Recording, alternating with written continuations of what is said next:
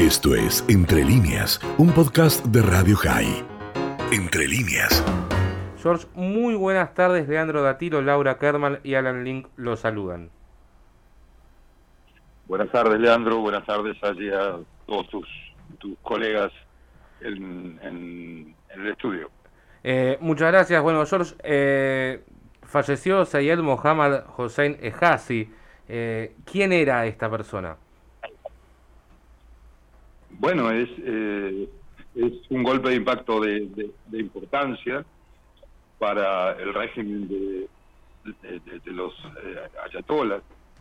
En- eh, hay, que, hay, que, hay que hacer un poco de, de- de historia. En la línea del tiempo vemos que este hombre, más allá de su pertenencia a la Revolución Islámica desde 1979, eh, tuvo y ocupó puestos relevantes en, en cuestiones de de la guerra, por ejemplo, con, Irak, durante los ocho años de guerra, se desempeñó como un militar de, de medio rango y fue creciendo dentro de las Fuerzas Armadas iraníes, eh, pero lo, lo importante es que su crecimiento lo llevó, vamos al, al presente, lo llevó en enero de este año a ser nombrado segundo jefe de, de la Fuerza Al-Quds.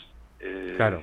Esto, y justo en reemplazo de, de, otro comandante muy relevante, aunque ya mayor, pero muy muy importante, que era que es, mejor dicho, Ismael Khani, que, que, quien de algún modo ocupó el lugar de del abatido Soleimani en cuanto a a la relevancia política, estratégica y militar de este hombre. Bueno, hoy era el- la persona que se encontraba a cargo de eh, la expansión y, la, y el fortalecimiento de lo que llamamos la, la, la extensión del poder jomeinista ahí en la, en la media luna de la región que alcanzó el mar Mediterráneo, ¿no? Me refiero a Siria, al Yemen, al Líbano, y por supuesto también estaba manejando los últimos eh, acontecimientos de desplazamiento de las de las fuerzas muy muy importantes allí en la región que son el- los los combatientes que combatían con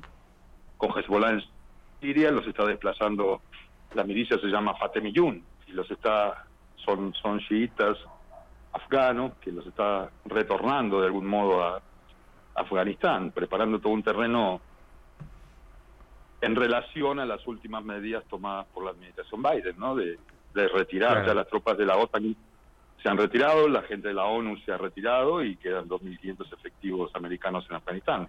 Cuando esa gente se retire, es plausible creer que Irán se va a extender hacia el este y a, a su influencia en el Yemen, en Irak, en Siria y el Líbano le va a agregar también Afganistán. O sea, po- podríamos decir que Biden en este caso se equivoca en retirar las tropas. No, no sería desatinado decir Ah. eso. Yo iría más allá y diría que la administración Biden no sabe leer un mapa. En consecuencia, Ah. poco podemos esperar de, de cualquier movida que, que Anthony Blinken está, o Blinken está realizando en cuanto a aproximaciones con Irán por el nuevo tratado. Me refiero a su, su, su secretario de Estado y, y de alguna manera quien está llevando adelante la aproximación y el acercamiento con Irán para ah, de algún modo en prolijar este este dossier que viene de 2015 que ha firmado la ex administración de Obama eh, con muy poco éxito hasta ahora, ¿no? Ahora, En consecuencia vemos que los pasos de la administración Biden han- son bastante titubeantes eh, y, en una oscuridad absoluta en cuanto al conocimiento de lo que es la región, el terreno y las implicancias de, los movimientos que está llevando adelante, que van a ser seguramente en el corto plazo muy negativas. ahora George, eh, Ejazi reemplazó a Soleimani, que si mal no recuerdo falleció en enero del 2020. eh, lo reemplazó como subcomandante de las fuerzas Quds. Ahora con el fallecimiento de él, de Ejazi, ¿cómo es la continuidad? ¿Qui- ¿Quién sigue y qué, se sabe de esa persona? ¿O cómo es que se elige a un sucesor? Bueno, eso es, a ver, todos estos comandantes, sea de, la Guardia Revolucionaria Islámica, eh, de la Fuerza Al-Quds o de las Fuerzas Armadas iraníes, eh, cumplen un rol determinado en un tiempo de la historia. Esto es muy claro. Eh, Soleimani no está más. Eh, él terminó su, su brillante, porque así fue, su brillante carrera militar, no solamente era militar, fue, diría yo que después de Jamenei, el guía supremo, fue la persona más relevante de, Irán en los últimos cinco o seis años. En cuanto a, la diplomacia, e, era el jefe militar, era el jefe de la diplomacia, era el jefe de la política exterior iraní, eh, en, los hechos, ¿no? Fue quien ayudó a fortalecer a Irán y, a, proyectar ese programa de expansión de la revolución islámica a la región, quien puso en apuros al reino saudí, quien armó a los a los eh, yemeníes, quien armó a, y sostuvo al régimen sirio. Y lo de Hezbollah, bueno, ya estaba todo, todo, estructurado dentro del Líbano, nada más fue brindarle apoyo. Lo que este hombre sí, ha, de, alguna manera, ha sido muy, muy relevante su gestión en el corto plazo, desde que asumió, lo que, lo, lo que, hay, que hay que destacar de, de Mohammad eh, es que él era la persona encargada de, fue, mejor dicho, la persona encargada de trasladar esas fábricas móviles que estaban en Siria y que en un momento se hicieron bastante insostenibles por, primero por el conflicto intestino, por, por la guerra civil siria, para sostenerlas, y segundo por la, la gran cantidad de, ataques aéreos israelíes que eh, abortó ese proyecto iraní de construir en Siria los, los el sistema balístico, los misiles eh, guiados, y fue quien llevó toda esta fábrica o este proyecto de construcción a varios puntos del Líbano. Él era el encargado de esta cuestión, con altos funcionarios de Hezbollah, y en ese sentido, bueno, lo van a suplantar. Es lo que te decía antes, eh, estos líderes ocupan un espacio en la historia y y cuando desaparecen, porque pueden puede ocurrir, ya lo hemos visto con Soleimani, eh, hay mucha suspicacia respecto de la muerte de Hijani hoy día. Eh, se ve ya en la prensa árabe, si, alguien hace un relevamiento, no hace falta ver el árabe, en inglés, esas páginas se lo van a mostrar. Muchos han comparado inclusive con alguna sorna o con, con alguna duda la situación muy similar al fallecimiento de, de Abdel Jamal Nasser, luego de perder su segunda guerra con los israelíes, cuando fue al Parlamento a, exponer, él bebió un café y tuvo un paro cardíaco. Muchos periodistas en el mundo árabe islámico y muchos eh, también persas se preguntan si no fue una situación muy similar ¿no? que, haya ocurrido. Él estaba escalando muy fuerte y tenía el apoyo absoluto de, el el guía espiritual de Ali Jamenei, con lo cual era una persona que sin tener eh, la relevancia que sí tuvo Suleiman en, en estos cuatro o cinco meses, había atraído mucho mucho mucha atención digámoslo así no mucha atención por parte no, solo de, de, los opositores internos que los tiene Irán y que además tenían una, una deuda pendiente tenían un saldo con él porque él fue también dentro de sus muchas actividades quien eh, organizó la logística y el planeamiento de lo que fue la represión en 2009 de lo que se conoció como la Revolución Verde, cuando con un fraude retuvo en su momento la presidencia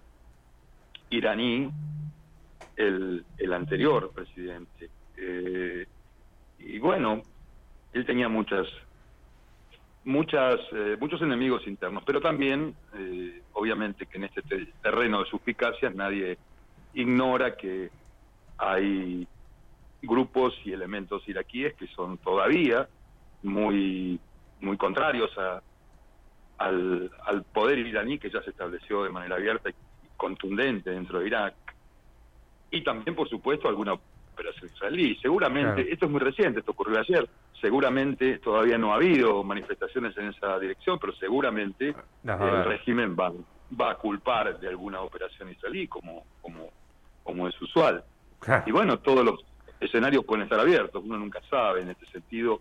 Eh, las internas sí son descarnadas dentro del régimen, esto es muy claro porque hay algunos que saben y, y tienen el pulso de las calles en Teherán y de otras ciudades iraníes importantes y saben que no solo por efecto de la pandemia, sino por efecto de la corrupción endémica del régimen, desde antes de, la pandemia, y por, y por supuesto por las presiones y las sanciones ampliadas de, la última administración estadounidense, eh, el régimen está asfixiado en, materia económica y financiera. Y George, ¿qué, Así que... Eh, sí, perdón. No, perdón. Eh, ¿Qué tan cerca está Irán de conseguir la famosa bomba nuclear?